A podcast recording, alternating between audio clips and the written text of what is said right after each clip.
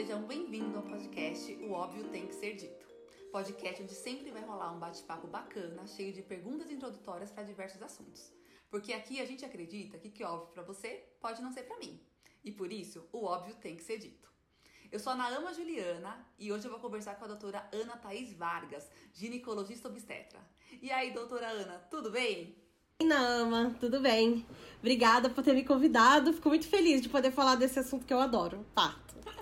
Muito obrigada você por ter aceitado falar de uma coisa que você quase não pensa, né? Que é sobre parto. Quase não faço isso todo dia.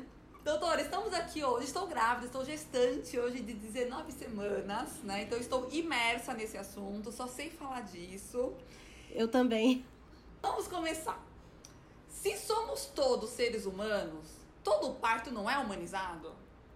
Ah, deveria ser, né? Deveria ser. É, mas é que parto humanizado não fala somente disso, assim. Não é somente parto de humanos. Tem uma série de coisas e série de mudanças de paradigma que envolvem as pessoas que seguem essa linha que hoje em dia é chamada de parto humanizado, né? Porque se a gente for considerar o parto normal no Brasil, é, eu tenho algo que eu chamo de o pacotão do parto normal no Brasil é pacotão porque todo mundo aprendeu, todo mundo que trabalha com parto no Brasil aprendeu a partejar dessa forma. É, então, as pessoas que nos ensinaram também partejam dessa forma há muitos anos, né? E como quando a gente começa a ensinar também para os residentes, a gente começa a ensinar da mesma forma. Então, as coisas vão sendo passadas assim. Então, eu posso dizer assim, com certeza, de que muitas das pessoas que vão ouvir e que, que já tiveram parto, seja no, no SUS, seja na atenção complementar de saúde, então, os, plano, ó, os planos de saúde. Muita gente vai presenci presenciou, aconteceu muito com isso que eu vou falar, aconteceu com elas isso que eu vou falar. E se elas forem conversar com pessoas que tiveram partos, também vão identificar muita coisa disso que eu vou falar do parto, do pacotão do parto normal, né? Então, chama pacotão porque assim, muitas dessas coisas acontecem com todo mundo, certo? Uhum. Então, assim, parto sempre começa de madrugada, né? E aí as pessoas querem parto normal. E então vão sair de Quando, casa. Só um minutinho. Quando a lua vira, é verdade ou mito? Não, mito. Tem nada a ver com a lua. São nove luas a partir da, da concepção e não tem a ver com a lua em si, com tá. a, a lua que tá aí agora, entende? Mas tem a ver com a lua da concepção. Tá, entendi. Então, sempre começa de madrugada por causa da, da produção hormonal, que é mais, é, mais pronta para ser produzida à noite. Então, os partos começam normalmente de madrugada. E aí, então, amanhece o dia, as contrações continuaram, e as pessoas falam: bom, então acho que agora tá na hora de ver como que tá esse neném, e saem, saem de casa e vão pra maternidade. Aí chega lá, sei lá, 8 horas da manhã, aí é tocada tá com 3 centímetros, duas contrações em 10 minutos, e se considerado trabalho de parto, ela é internada, certo? É, e aí, assim, aí as coisas começam aí. Elas são internadas de forma precoce, aí sobe pro centro obstétrico, vai ser colocada em jejum, porque caso precise ser cesárea, ela já tá em jejum. É, vão ser corta, cortados os pelos, seja onde seria a incisão da cesariana, seja na vulva. Se ela já não vier de casa com esses pelos cortados, então chama-se de tricotomia. Então é feita uhum. a tricotomia. E aí ela sobe para o centro obstétrico. Aqui na cidade de São Paulo, a gente não vai ter muito esse problema com a, o impedimento do acompanhante subir com essa paciente. Acompanhante de escolha da paciente. Pode ser amiga, pode ser a manicure, pode ser o marido, pode ser a mãe, o pai, tanto faz. É, então, aqui na cidade de São Paulo, a gente não vai ter muito esse problema, mas a gente não precisa ir muito longe. No Rio de Janeiro, a gente sabe que tem hospitais que não permitem, mesmo sendo lei federal desde 2016, de que a gestante tem direito a um acompanhante de sua escolha durante o pré-parto, parto e o pós-parto, tempo, em tempo integral, sem, é, sem é, restrição a esse acompanhante. Então a gente não precisa ir muito longe. O, o filme, O Renascimento do Parto 2, mostra um, um, caso extremo, assim, de negação da entrada do acompanhante e se passa no Rio de Janeiro. Então, é bem ali. Esse vídeo aconteceu não tem 3, 4 anos. Aqui em São Paulo não vai ter o problema de subir com o acompanhante, mas, bom, então é isso. Aí dá lá 10 horas da manhã, toca de novo, fala: Ó, oh, você tá só com 4 centímetros, não tá evoluindo muito bem. Se você quiser parto normal, a gente precisa te dar uma ajuda. E aí pega uma veia, coloca ocitocina. Aí uma contração que já estava acontecendo vai se intensificar, né? Tá. E aí, então, começa a dor muito mais forte, sem conseguir ficar direito, nem sem conseguir ter posição, nem contraposição, nem sempre ela pode levantar da cama. Então, porque às vezes não tem espaço mesmo dentro do hospital, não tem nada pensado para que ela se movimente de forma livre. Bom, meio-dia toca de novo e fala: tá vendo? Ó, 6 centímetros você evoluiu como a gente precisava. Você precisava mesmo dessa ajuda. Então agora eu vou te dar uma outra ajuda, porque eu vou romper sua bolsa. Aí faz o que a gente chama de amniotomia, que é romper a bolsa artificialmente. Uhum. E aí, assim, bolsa não tem nada a ver com parto, porque a bolsa pode romper e não acontecer nada. Mas bolsa tem tudo a ver com parto, porque quando a gente está em trabalho de parto e ela rompe, o parto pega assim, giraia pega valendo. então aí você pode ir para dois caminhos diferentes. O primeiro que entre aspas eu chamo de cesariana a pedido. E aí é uma cesariana a pedido, porque meio que fizeram você pedir essa cesariana, porque você está em jejum, é, você está em jejum, muitas vezes sozinha, com uma contração que já existia, uma ostocina que colocaram em cima, mais uma ruptura de bolsa que só faz intensificar tudo e a, e a ostocina não foi tirada. E você tá vomitando, gritando de dor para cima. Então, ou você fala, pelo amor de Deus, eu queria parto normal, mas eu não queria isso. Uhum. Ou então o acompanhante fala, pelo amor de Deus, alguém faz alguma coisa. Uhum. Né? Esse cenário é desesperador. Esse é desesperador. E aí, então, muitas, muitas vezes a gente escuta a piadinha, porque eu já ouvi isso, ah lá, todo mundo quer parto normal até a primeira contração de verdade. Na hora que tem a primeira contração de verdade, todo mundo pede arrego. E isso é imoral. Bom. É violento. É, não, super. Forma... Não se fala Nossa. isso. A, a, nunca vi falar isso para a paciente, mas eu já vi esse comentário rolar dentro de, de conforto médico, né? Todo mundo, as mulheres tudo, tudo corajosa para ter parto normal até a primeira contração de verdade. Bom, e aí então você vai para uma cesariana entre aspas a pedido, porque meio que fizeram você pedir essa cesariana. Bom, a segunda opção vai para analgesia de parto. E aí, analgesia de parto é diferente de anestesia de parto, porque a anestesia tira tanto a sensação de toque, dor, quanto movimento. Tá. Né? E a analgesia de parto é tirar a dor somente permanece com a movimentação, permanece com tudo intacto, ela consegue andar e tudo mais. Então, do mesmo tá. jeito que a gente tem é, anestesistas que têm que ser treinados para saber fazer anestesia para neurocirurgia, para cirurgia cardiovascular, é, a uhum. gente tem que ter anestesista que é treinado e sabe fazer analgesia, anestesia para obstetrícia. Tá. Então, primeiro, ela tem que ser bem feita. Ela não pode ser aquela anestesia que eu analgesia de parto que eu carinhosamente chamo de analgesia de parto para cirurgia de quadril, aquela que você pode trocar a cabeça do fêmur porque a paciente não está sentindo nada, feita para uma cesárea e na verdade o que a paciente precisava era uma analgesia, né? Então eu faço essa piada de analgesia para cirurgia do quadril, porque na verdade é uma anestesia que foi feita nela e ela perde a mobilidade, perde o equilíbrio, perde a sensação, perde tudo. Certo? Então, a analgesia de parto precisa ser bem feita e aí então ela também precisa uhum. ser bem conduzida. Porque o bebê precisa terminar os giros finais para descer dentro da pelve, dentro dos acidentes ósseos, dentro da pelve. Então, é, se não for bem conduzida, ela também pode trazer alguns problemas. Então, a primeira coisa que pode acontecer são múltiplos toques vaginais para poder fazer manobras para ajudar o bebê a terminar de rodar que não seria necessário se você tivesse dado liberdade para essa paciente movimentar. Às vezes, mesmo que ela tenha o movimento das pernas, se a analgesia não é bem conduzida pela equipe de obstetrícia, pode obrigá-la a ficar deitada para poder é, marcar a, os batimentos cardíacos do bebê, enfim, múltiplos motivos pelos quais não se permite que a paciente levante mesmo podendo e conseguindo. Bom, a outra coisa que pode acontecer é puxo dirigido.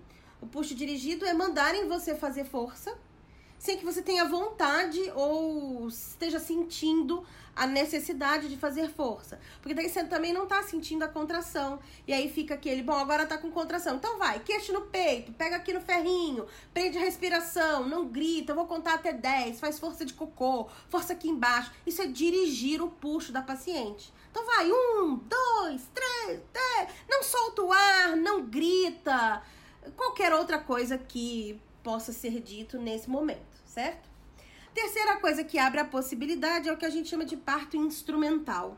A analgesia de parto aumenta o risco de parto instrumental, que seria o vácuo extrator ou o fórceps, certo?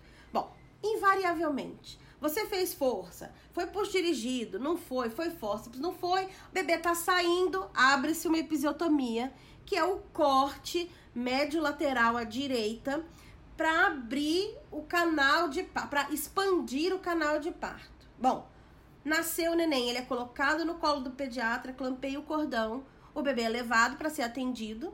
A mulher dá um cutucão no marido, vai lá, meu filho, corre atrás dessa criança. Ele vai junto ver o atendimento.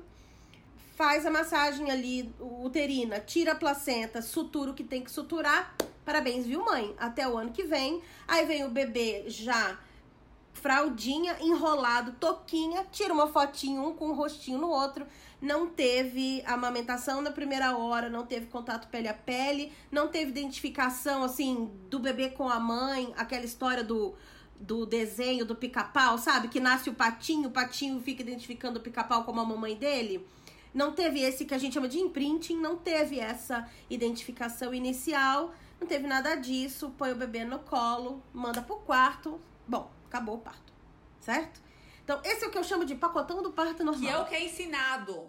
Geralmente é o que é ensinado. Isso, é assim que a gente aprende. Isso, é, o que, é como a gente aprende. Isso faz sentido quando você trabalha no Sistema Único de Saúde, porque, amiga, você tem sete leitos no seu pré-parto.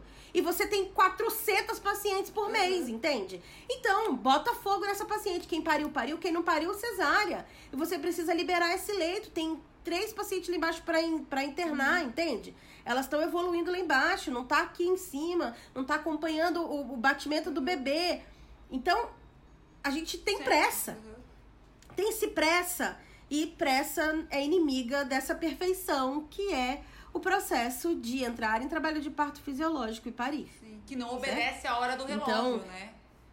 Não, não obedece a hora do relógio. Cada mulher tem um tempo, cada é, é, indivíduo tem um tempo, cada é, sistema corporal das pessoas tem um tempo uhum. diferente. E nem sempre isso é patológico. Pode ser fisiológico. Bom, então isso que é o pacotão do uhum. parto normal. E faz sentido quando a gente pensa. Faz sentido sim, né? Se a gente pensa em produção, faz sentido.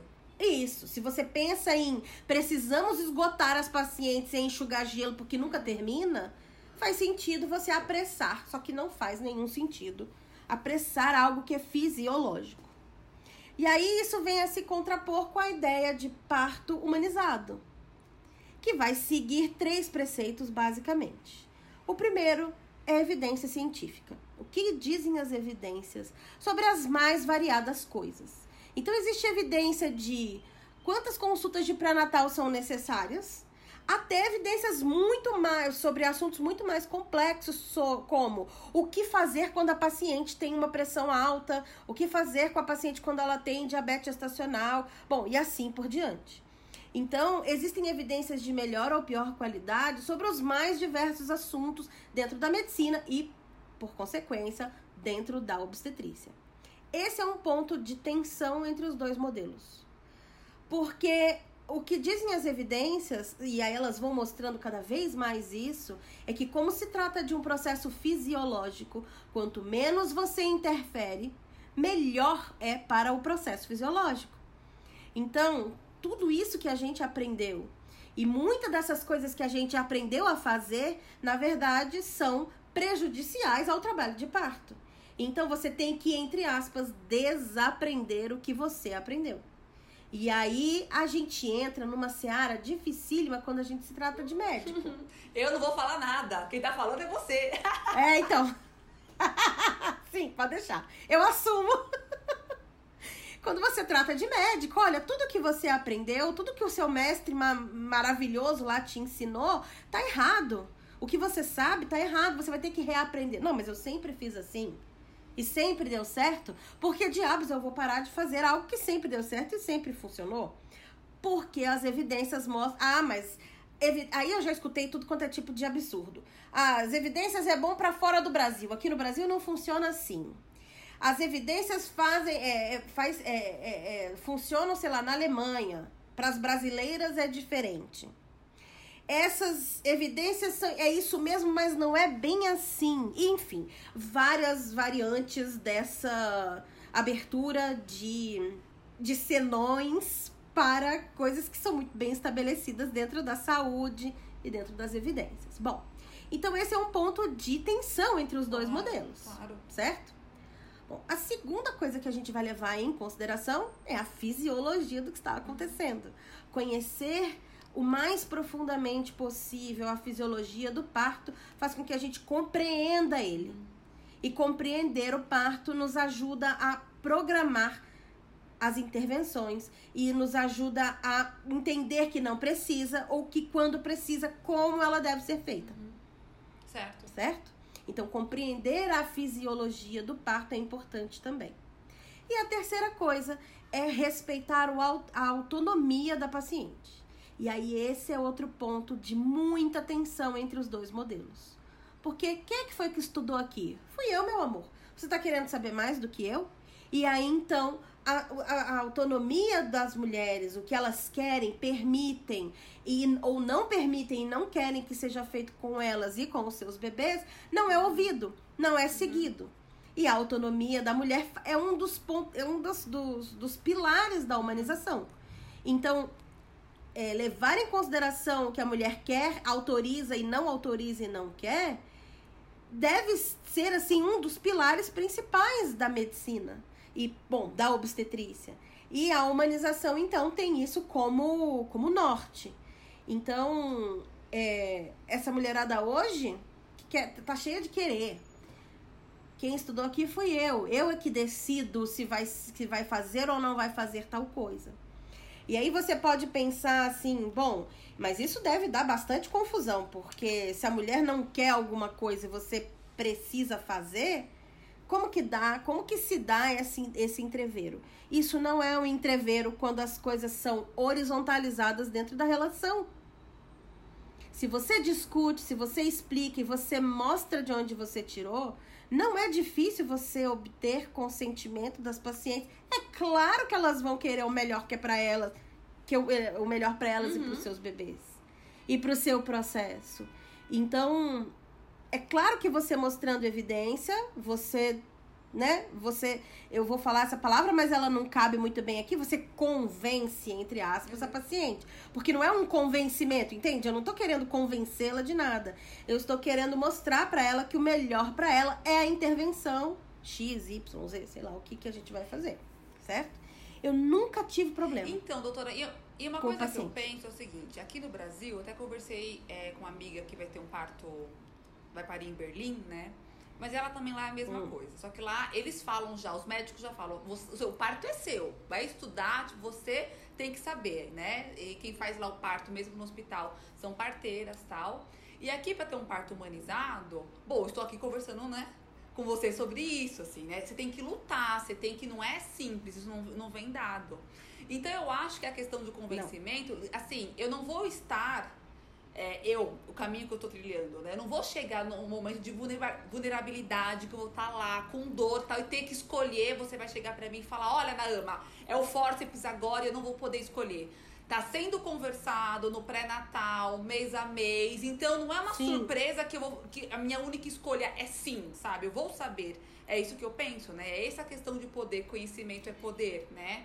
Isso, porque na verdade, nesse momento, você será informada da necessidade, você já sabe o que é. Você já tem uma opinião formada sobre aquilo. Então vamos supor, eu já tive paciente que eu falei, olha, eu acho que a gente precisa colocar ocitocina no seu parto agora. Ela falou, ah, mas eu não queria e tudo mais. Tem algum problema eu não colocar? Não, não tem nenhum problema. qual vai ser a consequência de não colocar? Ah, vamos supor, né? Ah, seu parto vai demorar mais, porque as contrações estão fracas, as contrações estão é, espaçadas. Ah, mas pra mim tá bom. E aí foi, foi. Daqui umas três horas eu voltei de novo. Olha, eu continuo achando que precisa de ocito. Não mudou nada de três horas para trás. Ela continua sem querer, ela continua sem querer. Quando deu, acho que umas nove horas que, ela, que eu já tava propondo para ela ocitocina e ela não tava, não queria, ela aceitou. E aí nasceu em duas horas. E aí ela falou: ah, se eu tivesse colocado antes, tinha nascido antes. Talvez, talvez não, mas foi o momento em que você estava preparada para receber a ocitocina. Momento que você estava preparada a aceitar essa intervenção. Então foi levado em consideração o, o pedido dela, mas é, ela sabia o que, que ela estava negando e o que ela estava aceitando também. Então é isso, assim, eu nunca tive problemas com as pacientes, entende? Eu já tive meio termo. Eu já tive uma paciente que eu queria induzir o parto dela. Ela falou: não dá pra gente repetir o ultrassom em dois dias? Dá. É um meio termo. Entende? Não é induzir, nem é fazer nada. A gente se encontra no meio termo, entende? Então, a discussão com as pacientes e o estudar e ter o conhecimento do que nós estamos falando permite que a discussão seja horizontal e não de cima para baixo. O médico manda, a paciente Sim. obedece. O que ouve muito, o que eu ouço bastante quando eu falo que eu quero um parto humanizado, né? É, ah, é parto de índio. Hum. O que além de ser preconceituoso, ah, racista, né? É. Ah, super. Nossa, é, ser absurdo.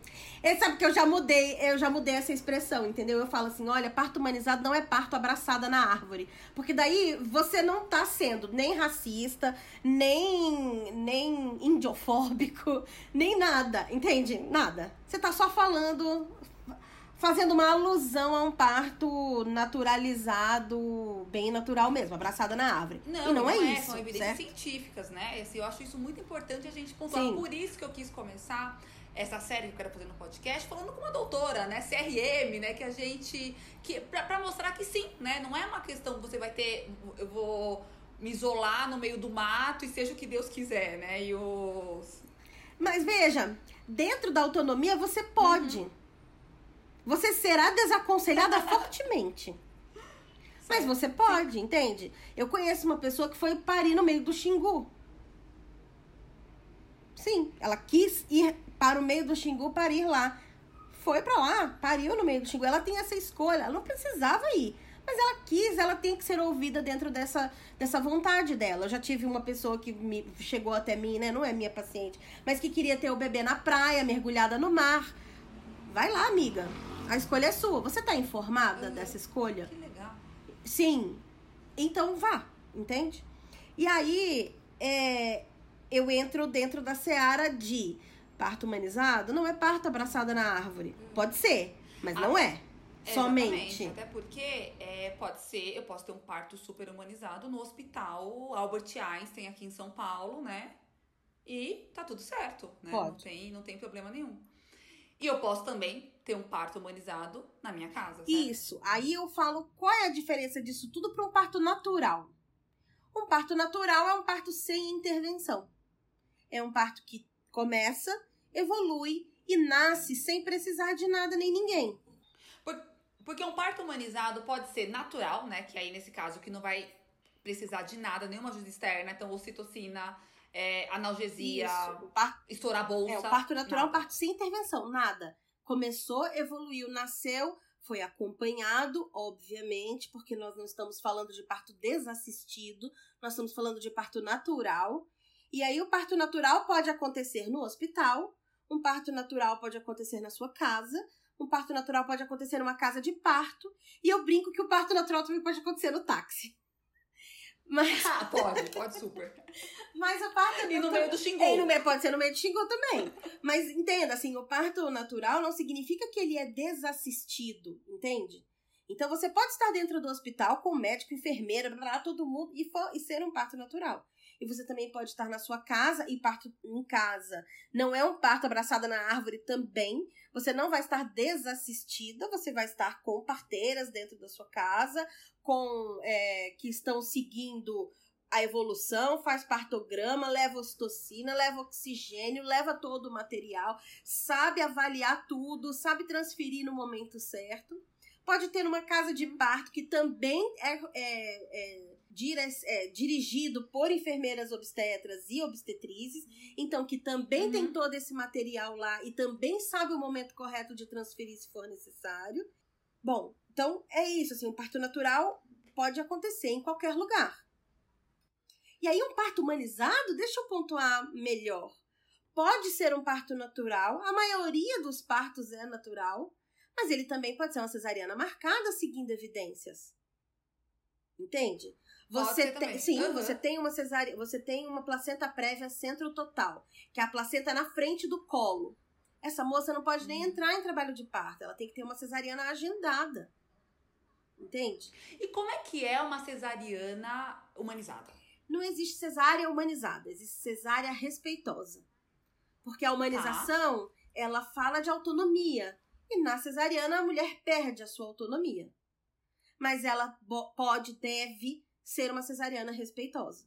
Então nós não estamos ali na cesariana conversando na casa que eu aluguei para passar o carnaval, entende? Eu não tô ali conversando da festa semana passada que a gente foi e foi engraçado, recontando todas as piadas.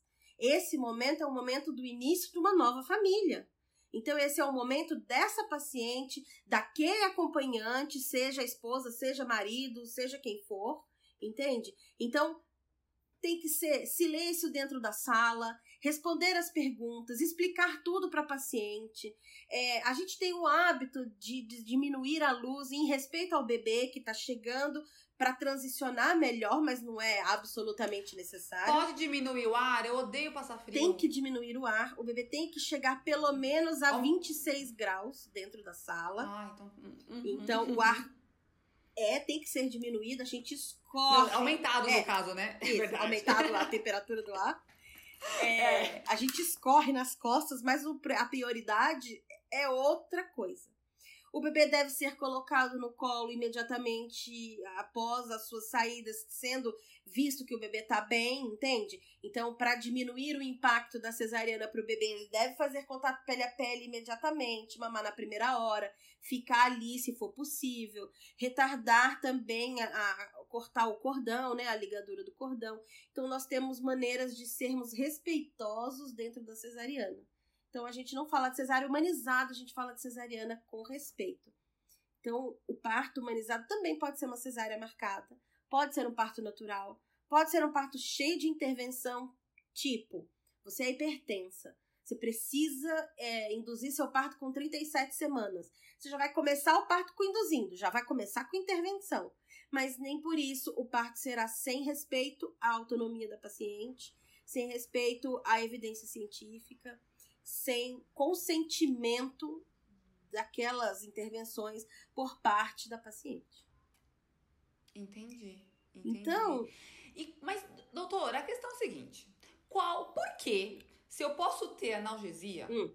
por que, que eu vou escolher um parto natural? Sentir todas essas contrações. Quais as vantagens? Não é questão, não, a pergunta não é porque eu vou escolher, que a escolha é minha, uhum. né? Mas assim, quais as vantagens? Por que eu escolheria? Por que você escolheria não sentir dor? É bom, eu acho é, que. Quais, não, sem, sentir dor. Quais as vantagens de eu parir naturalmente meu bebê? Bom, todas as vantagens fisiológicas do mundo, né? Eu costumo uhum. dizer que nós não somos 8 bilhões de cesarianas no planeta nós somos 8 bilhões mesmo de partos normais. Primeiro, então, que este sistema mulher-bebê funciona. Então, certo. a primeira coisa. Mulheres sabem parir? Não, né? eu não gosto muito dessa frase, porque mulheres sabem parir, bebês sabem nascer, e as mulheres que tiveram uma cesariana, elas não souberam parir, ah. elas são defeituosas? Não são. Ai, nossa. Entende? Eu peço perdão. Elas não são. E bebês sabem nascer, mais ou menos. Tem os bebês que desaceleram e a gente precisa fazer uma cesariana por causa deles. E nem por isso eles são incompetentes para a vida aqui fora. Não é verdade também. Uhum. Então, é, é bonito, mas não é verdadeiro. E ele é um pouco cruel com algumas mulheres que precisaram da intervenção máxima, Sim. que é a cesariana. Então, eu não Sim. gosto muito dessa frase. Tem toda razão, com certeza. É uma, é uma frase de impacto, mas realmente ela é, é. é violenta, né? Ela, ela dá, ela empodera mulheres que se acham é, incompetentes, só que ela exclui as mulheres que tiveram necessidade real de intervenção e meio que dá uma excluída nelas. Então, assim, a gente precisa arrumar uma frase mais abrangente.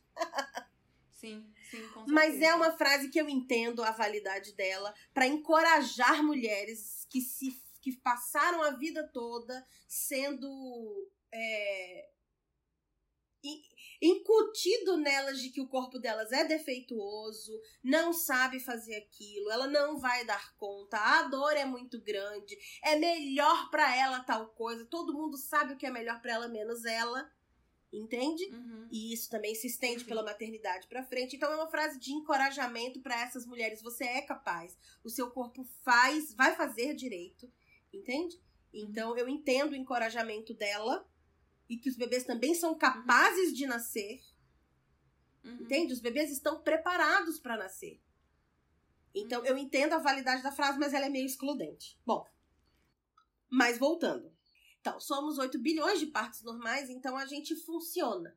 E cada um desses que, peça de quebra-cabeça vai se encaixando para formar um parto normal, e todas elas têm um porquê de estar ali. Então, para formar aquela figura completa. Então, a dor tem o seu lugar, a, a, tem o seu lugar, prostaglandinas tem o seu lugar, e as dores que a gente vai sentindo tem o seu lugar. Então, o afrouxamento das, das, dos ligamentos da, da pelve, tudo aquilo, toda essa dor, é o incômodo, tudo aquilo vai fazendo com que se construa no final o nascimento do bebê. Então, por que optar por isso? Porque essa é a maneira que foi feita para que os humanos viessem à Terra. Então, tem muito mais coisas sobre o céu e a terra do que a nossa van filosofia. Existem muito mais benefícios não possíveis de serem quantificados do que a gente imagina.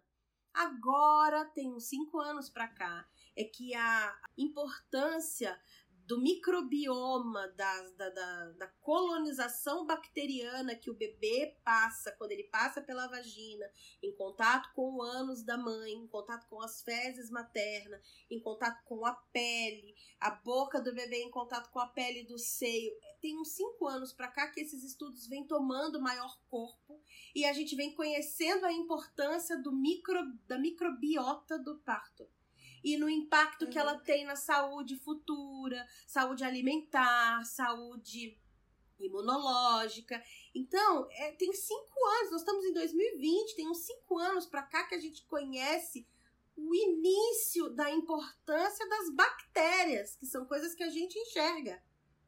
Imagina as coisas que a uhum. gente não enxerga. Entendi. É a importância psíquica, importância neurológica. Então, por que optar por fazer com que seu bebê venha à Terra dessa forma? Porque sim. Porque. Vamos então agora inverter a pergunta. Ah. Quais os riscos de uma cesárea desnecessária? Uh, aí a gente já tem, a gente já consegue, a, já consegue ter resultados dentro da ciência do que a gente chama de cesariana eletiva, certo? A cesariana marcada sem motivo. A cesariana feita em trabalho de parto, por algum motivo que seja, vamos supor, hipertensão materna, batimento cardíaco fetal não tranquilizador, qualquer um dos motivos que a gente possa levar uma paciente para uma cesariana, nós não estamos falando dessa cesariana, nós estamos falando da cesariana marcada no dia 12 do 12 de 2012 para ser bonita essa data, porque agora é Capricórnio, não é não sei o quê, qualquer coisa dessa, assim. É, essas cesarianas aumentam o risco de obesidade na vida adulta, doenças metabólicas na vida adulta, doenças imunológicas na vida adulta, das quais é alergia respiratória, asma, eczema, então aquelas alergias de pele, né? É, tudo isso aumenta é, obesidade, já falei, né? Obesidade, diabetes, é, é imunológicas como asma, respiratórias e doenças de pele. E é, alergias alimentares também. Então, é, a cesariana marcada fora do trabalho de parto é, está envolvida nesse aumento dessas complicações na vida adulta. Então, a gente sabe disso hoje, entende? Então, olha quanta coisa a gente não sabe como que nós viemos então parar aqui. Com esse Exatamente. E o também que é muito louco, porque a cesárea é uma cirurgia, Sim, né? De grande porte. Tem que lembrar. Sim. E aí você tem todo as questões pós-cirúrgicas, né? De ter uma cicatriz, né? A cicatrização, de dor, Sim. né? Pós-cesárea. E tem uma coisa que eu percebo, doutora, que é o seguinte: eu tenho muitas amigas que escolheram cesárea, né? Letiva, por ser a data, enfim, por N motivos, né? E às vezes o que eu percebo é o seguinte: que essas amigas que optaram pela cesárea, elas não falam da dor posterior, Não. sabe? Não falam nada. Não, parece que tudo foi tranquilo, tranquilo. E minhas amigas que optaram por um parto normal e acabou sendo cesárea por algum motivo, falou: é horrível, por favor, tomara que você tenha normal tal. Então eu percebo que é meio se fosse clubinho, sabe? Tipo assim, já que eu escolhi pela cesárea, parece que eu não posso reclamar da dor. O que é um absurdo também, né? Poxa, Eu se- acho que, na dói, verdade, elas estão esperando essa dor. Essa é uma dor pós-cirúrgica. E a outra paciente, além da dor pós-cirúrgica, tem uma dor psíquica também. De não ter conseguido passar por aquilo que ela se propôs a passar. Mesmo que ela esteja, mesmo que ela tenha compreendido 100% o motivo de ter passado por aquela cirurgia. Então a frustração, ela existe. É uma dor psíquica que existe. Então, mas essas outras mulheres, ah, elas sentiram dor. É que todo mundo esquece as coisas, sabe, Naama? Vocês, as mulheres inventam de ter o segundo filho, viu? Aí quando, aí quando chega naquele momento fala, o que que eu tô fazendo aqui de novo? Por que que eu me meti nessa outra vez? Eu tinha esquecido disso tudo. E a gente esquece de novo. E aí tem as nossas vós que tem aí 11 filhos. Uhum. Você acha? Elas esqueceram, Nossa. com certeza. É, eu, é, é, toda vez que eu repenso minha decisão, eu falo, meu Deus, aí, né? Olha a minha avó, minha bisavó, imagina, todo mundo, né? Sim. Vamos. Agora, doutora, vamos lá. Eu quero fazer umas perguntas de casos que a gente vê de cesárea indicada, tá? Você me fala se é perigoso ou não, tá? Cordão no pescoço. Não, não, não é indicação de cesárea. Não é Não. indicação. Se cordão não fosse pra enrolar no pescoço, ele era rígido e reto. Mas ele não é rígido nem reto. Ele pode se enrolar em volta do pescoço, isso não é um problema. Ah, ok, então. E, e tem uma coisa que eu ouço muito falar, muito, muito, que muitas pessoas chegam pra mim e falam, eu queria normal, mas eu não tive passagem, né? Que eu não tive dilatação. Existe mulher que não tem dilatação? Não. Existe mulher fora de trabalho de parto. Eu costumo brincar que para problemas de falta de passagem, bilhete único. É, o pro- a solução para a falta de passagem é bilhete único. Se você tem um bilhete único, você tem a Lógico. passagem de ônibus, de metrô, tem passagem. O neg- a- a- problema de passagem é falta de trabalho de parto. Durante o trabalho de parto, você pode ter tido uma necessidade de mais horas para alcançar a dilatação que o médico queria. E aí ele vai falar para você que você não teve dilatação. Então, E aí a gente volta à questão que não é o tempo do relógio, Não. né? não. Que é o tempo do É parto. o tempo do parto. Então Olha- eu não tive dilatação. Ou você não está em trabalho de, não estava em trabalho de parto, ou você precisava de mais tempo para alcançar o mesmo resultado de alguém que teve isso em quatro horas. Você precisou de 24 horas. Interromperam você Hum. no meio. Mas assim, até quanto tempo é. Tem um tempo seguro pra uma mulher ficar em trabalho de Não. parto? Não, Não. ela pode ficar 10 horas, 20 Pode, horas, pode, pode. 30 horas. Bebê tá bem? Tá. Ela tá bem? Uhum. Então tá tudo bem. É, sempre lembrando que é algo assistido, não é uma coisa tipo Sim. na árvore, não, né? Tá, tá sendo auscultado Tá, tal. É bom, exatamente. é sempre bom lembrar isso, né? Doutora, vamos lá, pergunta polêmica. Episiotomia é sempre uma violência obstétrica? É, vamos lá. Episiotomia é uma, é uma intervenção médica que foi desenvolvida ah, por volta do início do século 1900 para corrigir uma intervenção que tinha sido feita para corrigir uma outra intervenção. Então, quando a gente faz uma intervenção, a gente abre a cascata de intervenção. E então a gente vai Uhum. fazendo uma para corrigir a anterior e uma próxima para corrigir a anterior e assim por diante.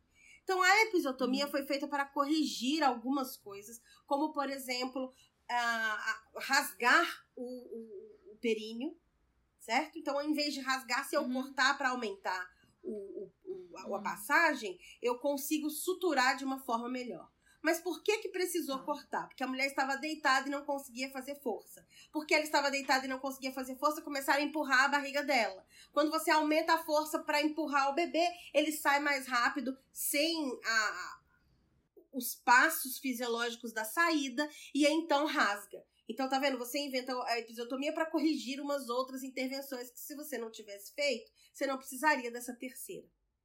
Então, a episiotomia é hoje considerada ainda uma intervenção médica é, que factível, que pode ser feita, certo? Eu já fiz episiotomia na minha vida. Eu estou contando hoje, hoje, né, no ano de 2020, oito anos que eu não faço episiotomia mais. É, eu fui incentivada pela doutora Melania Morim a contar há quanto tempo eu não faço uma episiotomia. É, isso não é verdade 100%, porque tenho que, acho que tem uns três anos já na minha prática obstétrica atual que eu precisei fazer uma episiotomia. É, eu na hora julguei que estava correto, fiz e ela não, o meu medo não se concretizou. Então, na verdade, eu não me arrependo, mas eu acho que eu deveria ter esperado mais então, na verdade, eu não estou episiotomia free since 93. Mas é, se a Organização Mundial de Saúde nos pede que nós fiquemos entre 1 a 2% de, cesar de, de episiotomias ao ano, eu não tenho nem isso, né? Então, uhum. eu considero bem violenta eu não vou dizer para você que é uma violência obstétrica, assim, nossa, toda vez é violência obstétrica, porque as pessoas, às vezes, que fazem, estão julgando que realmente precisa. Entende? Entendi. E aí. Então depende. Ele, não. Aí ele não tem a intenção de ser violento, porém é. Entendi. É sem ser. Mas ainda assim. Mas é, ainda é assim é. É culposo. é, agora nós estamos com essa palavra meio entalada aqui, mas sem, sem realmente, realmente acreditando. Porém, eu julgo que seja uma mutilação genital, sim. Uhum. Enquanto, enquanto mutilação genital violenta para quem recebe. Uhum. Sabe? Então eu tô meio que girando em torno para não dizer sim, toda vez é violência obstétrica mas talvez seja, assim, toda vez uma violência obstétrica. Talvez. Eu acho que sim. Não uhum. sei, tá vendo? É difícil falar isso do ponto de vista do agressor. Porque sim, eu, como médica, tendo ah. feito, sou a agressora. Entende? Que é difícil? É super. É super difícil. Super, super mas eu também já me. Eu já parei também há muitos anos de achar necessário de pôr a mão em perínneos estou estu estudo cada vez mais para que eu não ache que eu preciso fazer isso nunca mais. E da última uhum. vez que eu fiz, eu fiz por causa do bebê e ele tava ótimo. É que eu que não sabia se ele tava bem ou não. Porque eu parei de ouvi-lo. Uhum. Eu parei de conseguir ouvir o coração. Falei, meu Deus, esse bebê está como? Na hora que eu fiz, o bebê fez bluf, saiu com tudo, chorou. Eu falei, maldito, tava bem. Por que, que você não me deixou ouvir? Se ele tivesse me deixado ouvir, eu não tinha feito. Uhum. Entende? Eu entendo, eu entendo. Então eu me arrependo, uhum. porém eu não me arrependo porque era o que eu tinha para fazer na hora. Uhum. Mas, apesar dela ter dito faz qualquer coisa pro neném sair, eu ainda acho que ela não tava nas suas faculdades mentais completas e eu sabia uhum. mais. Uhum. Então, do ponto de vista do agressor, eu, é difícil a gente falar assim, toda vez é violência.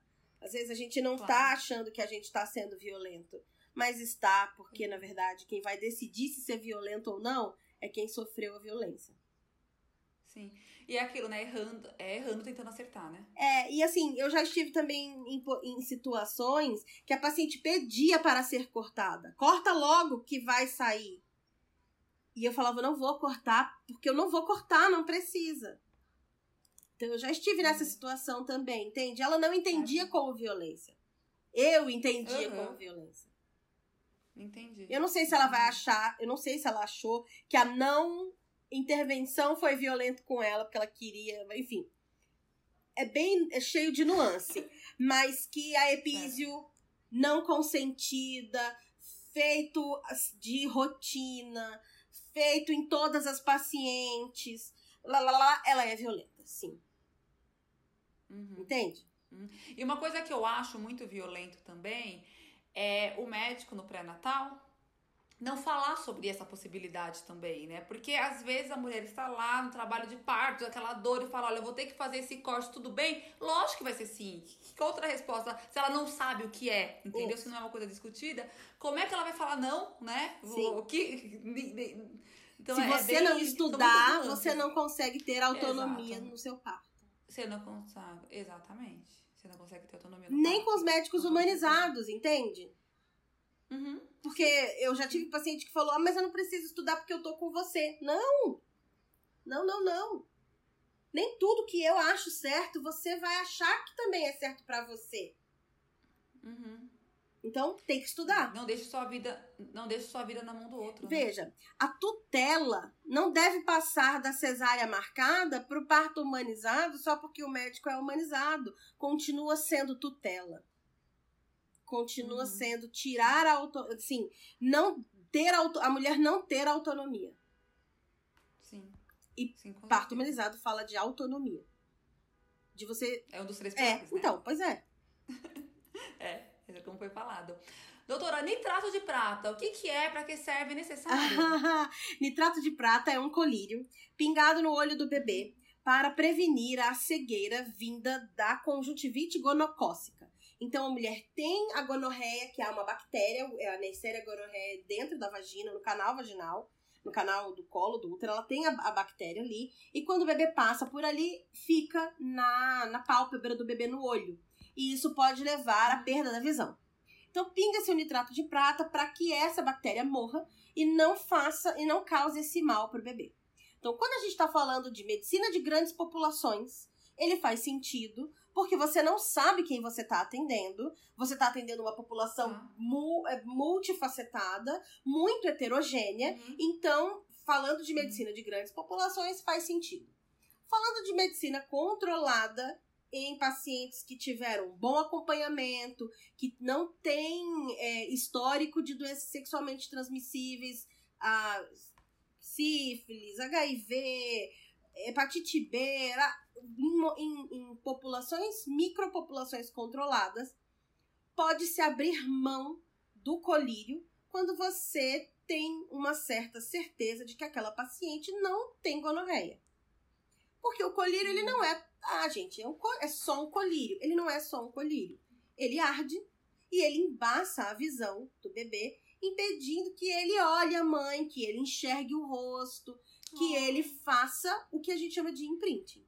Então, e ele causa muito mais conjuntivite química, por volta de 20%, do que ele salva os bebês da, da conjuntivite gonocócica. Então, uhum. do, da, nas populações controladas, ele causa mais malefício do que benefício. Então, ele pode, a gente pode abrir mão do colírio. Mas quando a gente fala de SUS, faz sentido pingar o colírio. E aí a gente uhum. existem outros colírios também, como colírio de eritromicina, enfim. Essa é uma, uma coisa da seara da pediatria, mas existem outros colírios que podem substituir o nitrato de prata. Então também tem que ter uma ação governamental e uma vontade governamental de melhorar a qualidade desse tipo de prevenção fornecida à população. Então, é uhum. necessário, porém não é necessário. Tá, entendido. E, doutora, deixa eu fazer mais uma pergunta. É seguinte, é, aqui no Brasil, né? Quem faz o parto, você faz o pré-natal, quem acompanha o pré-natal é a gineco, que geralmente faz o parto, né? Isso. Geralmente é assim. Mas em muitos países, né, até tem uma expressão que eu aprendi recentemente que é eu quero ter um parto de princesa, que é o quê? O parto da Kate Middleton, né, quer ter no hospital com parteiras, né? Sim. É o parto de princesa. E, é, sei lá, na Inglaterra, na Alemanha, como falei da minha amiga, na Nova Zelândia e muitos outros países. Na Austrália. Que você tem. Na Austrália, no Canadá. exatamente, você está. Os Estados Unidos, talvez. Não, não, Estados Unidos não, não. não né? Tira os Estados Unidos dessa conversa. Não. Chega! que bom que acabou a eleição, a gente pode Nossa, parar de pensar para de falar tempo, deles. Né? Não, eles. Ninguém, agu... ninguém aguenta mais. Os mais. Estados Unidos não são um bom exemplo obstétrico. Boa. Então, aí eu- você tem um parto no hospital com parteiras. O médico só chega se tiver alguma intercorrência, se precisar de uma cesárea. E aqui no Brasil não é. É tudo concentrado no médico. Por que você acha que é assim? E se você vê algum futuro, uma mudança? Algum futuro próximo, alguma mudança vai deixar de ser? Bom, vamos lá atacar a própria, a própria categoria. Só tô perguntando, tá bom? Não Tá tem bom. nada a ver com isso. Vamos lá falar mal da própria categoria. porque é assim, porque existe uma hegemonia da medicina em cima das outras é, especialidades da área da saúde que a própria medicina, os próprios médicos consideram ah, menores, que Uhum. giram em torno da, do sol, da, do, do, do ser central da medicina, que é o médico. Sendo que eu, pessoalmente, não acredito nisso, não trabalho dessa Uhum. forma, não entendo assim. Desde sempre, desde o curso de medicina, eu já não entendia desse jeito. Então, assim, eu sempre fui a diferentona da faculdade, enfim, eu tinha outros amigos diferentões também. Não tô sozinha nessa, eu já sei que eu não tô sozinha nessa.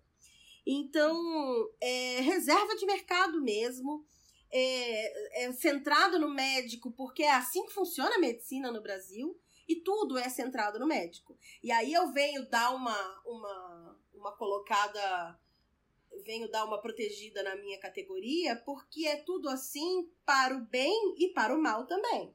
Então, na hora de processar, quem é processado é o médico.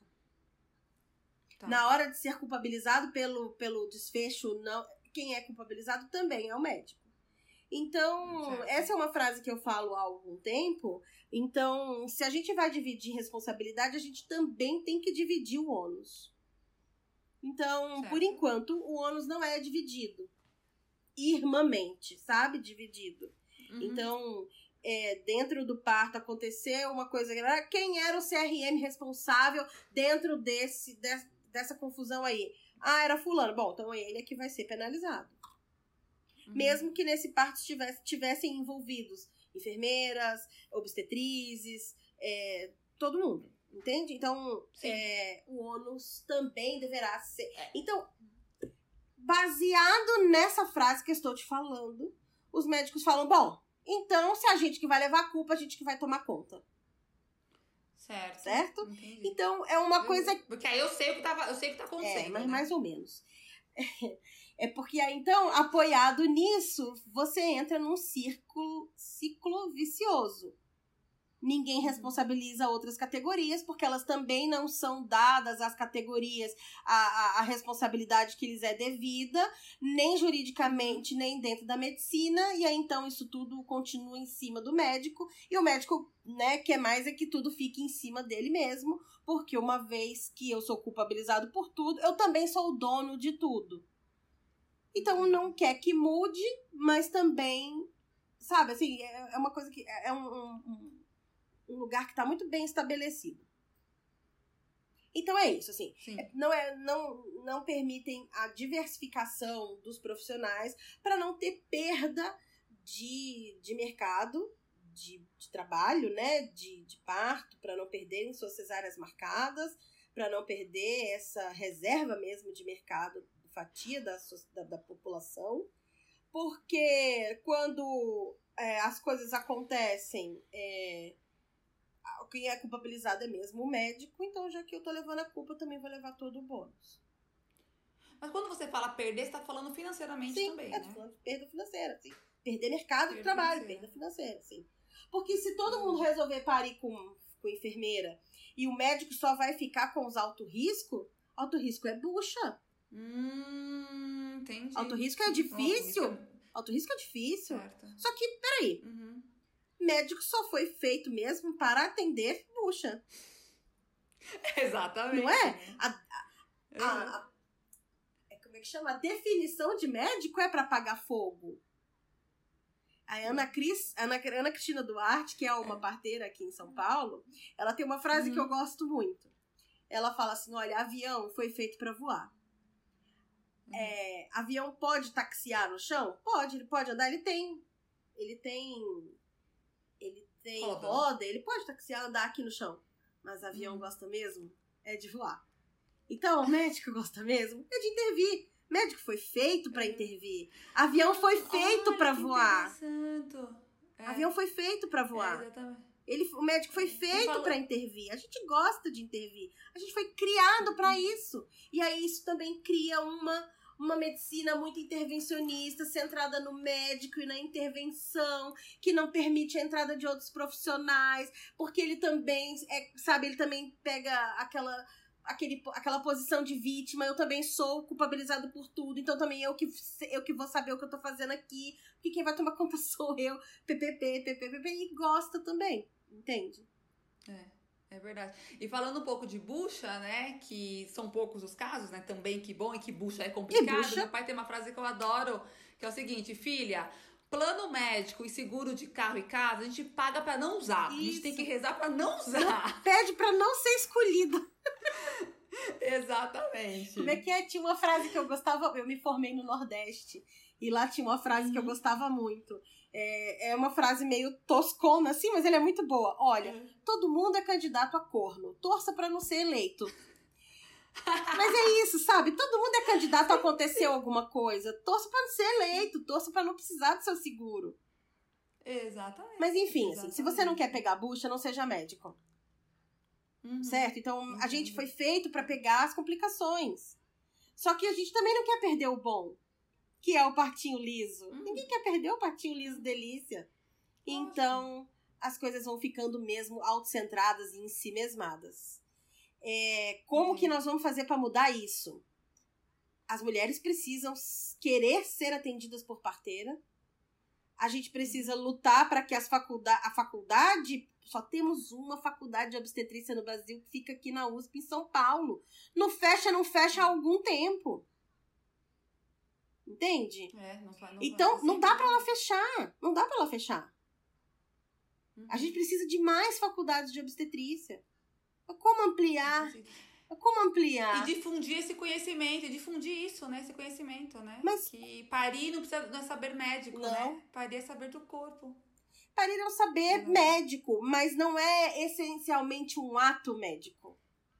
Hum, boa.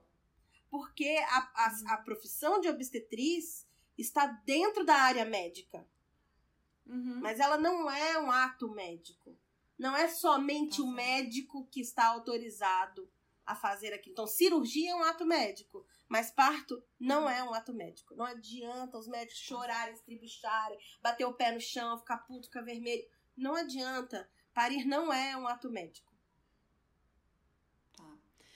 Doutora, agora é o seguinte, estamos infelizmente no caminhar pro final. eu falei pra né? você que eu Mas falo deixa que fazer- só.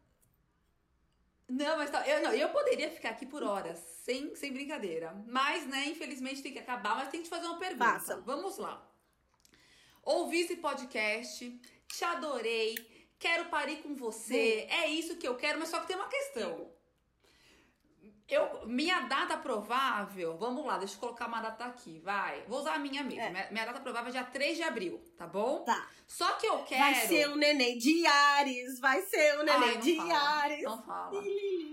Eu já fiz conta pra frente e pra trás. Tudo é Ares. Não tenho que. Eu, eu, eu- é, não, e assim, eu estou assim. Eu, eu tô, eu tô te- procurando boas referências, Ariana. Sou muito ariana. Ai, que bom!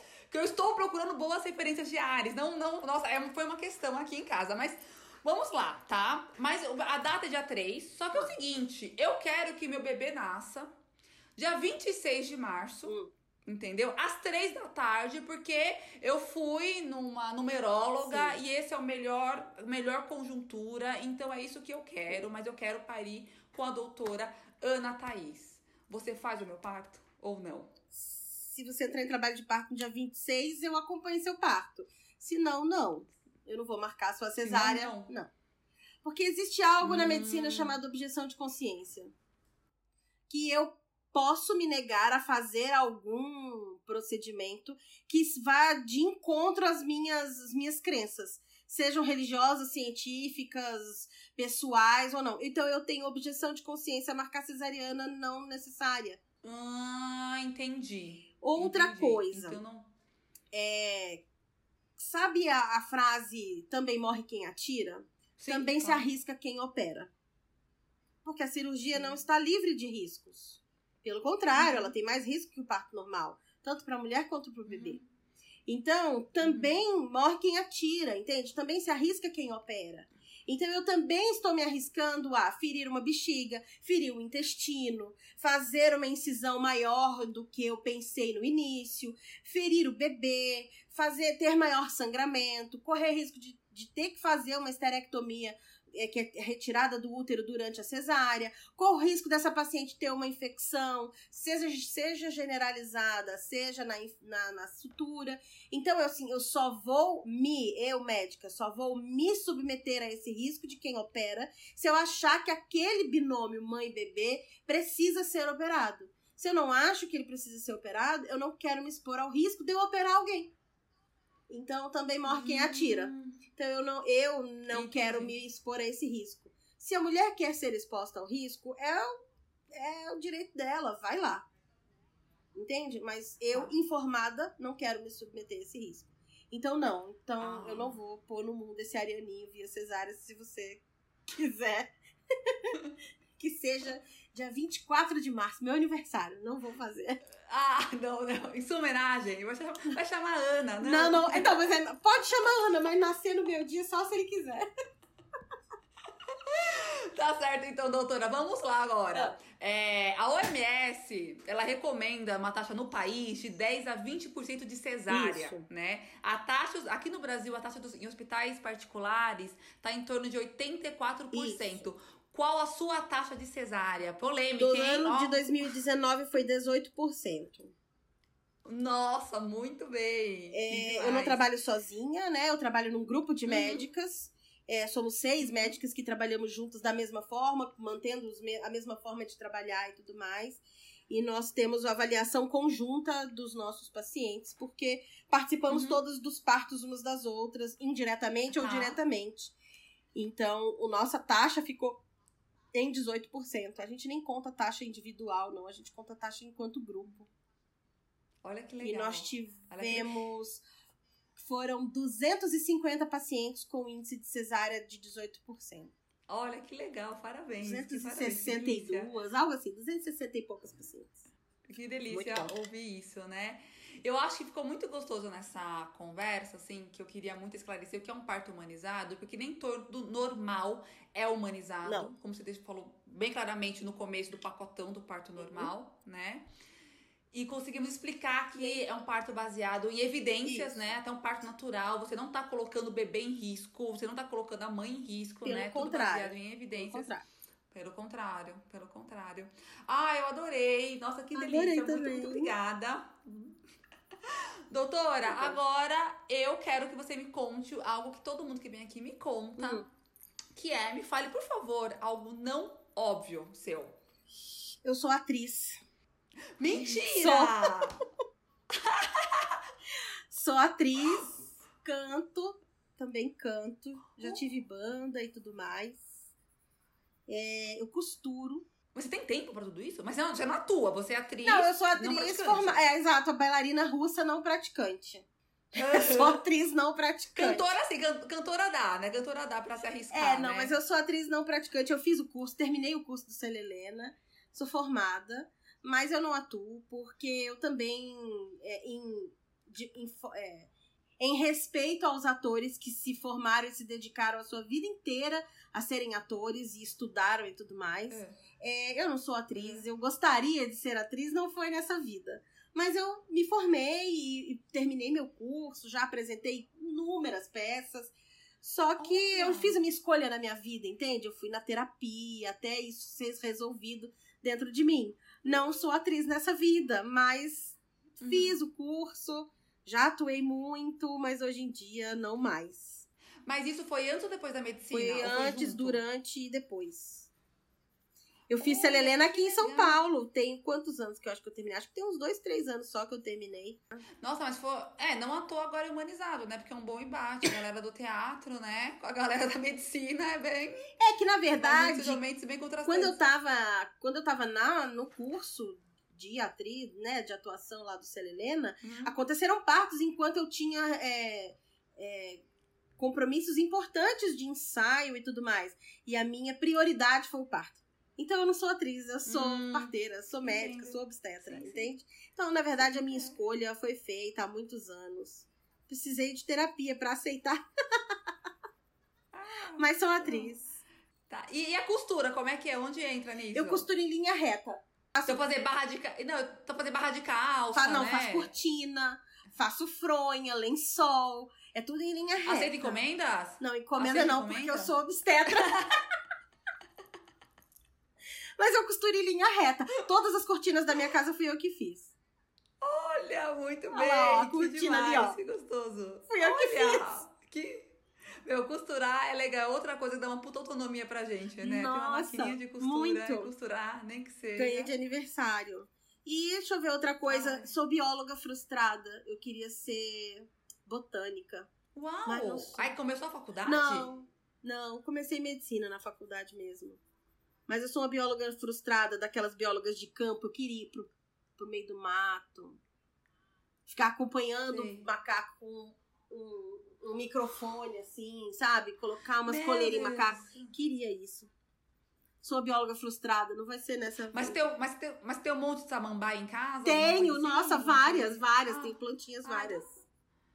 Não, então tá bom, tá, tá. Não é eu falando dos biólogos, que biólogos não me ousam. Então tá bom, tá quase ali, ó. Outra coisa, a minha bióloga. frustrada, também, eu também coleciono número de os animais, eu coleciono animais que eu já vi ao ar livre no seu habitat natural. Que legal! Já fez safari? Não, não, sem ser safari, fazendo trilha, Aham. visitando parque, indo lá. Então, por exemplo, eu vi um urso já lá na Califórnia, na Onde? Califórnia. Uau! Tava fazendo uma trilha e tinha, teve um, a gente viu um urso. Eu já vi anta no meio da trilha, eu já vi viado no meio da trilha, macaco, cobra, de tudo quanto é tipo. Olha, eu faço coleção dos animais ao ar livre no seu habitat natural que eu já. Tá vendo? Eu sou uma bióloga frustrada. É uma bióloga frustrada, mas é, mas é uma, uma super médica. É, eu fiz essa escolha. E, doutora tá. Ana, entra, entra na minha casa, entra no meu quarto. na minha vida. Adorei essa conversa. Entra! Eu atendo na Lumos em São Paulo. Venha pra Lumos. Isso que eu ia te perguntar. Você tem Instagram? Eu procurei não achei. Ana Thaís M de Maria D de Dado. Ah, tá. Então eu vou colocar aqui Ana Thaís e você atende no Espaço Na Lumos, né? Que fica na. É, fica na Lumos Cardoso Cultural. de Almeida. Tá certo? Eu vou colocar tudo na descrição do episódio. Olha, Cardoso de Almeida, encontra. 1734, porque 17, o dobro é 34. Olha, muito bem. Tá? 1734, muito fácil.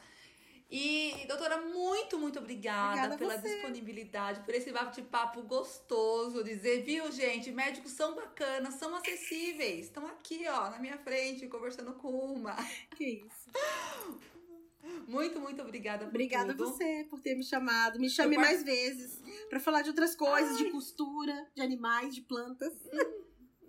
Hum, pra cantar. Me chame pra cantar. Tô enferrujada. Eu tava fazendo aula de canto com a, com a Isadora Canto antes da pandemia. Parei tudo. Ah, essa pandemia acabou com tudo, Tudo. né? Tá, tá uma doideira.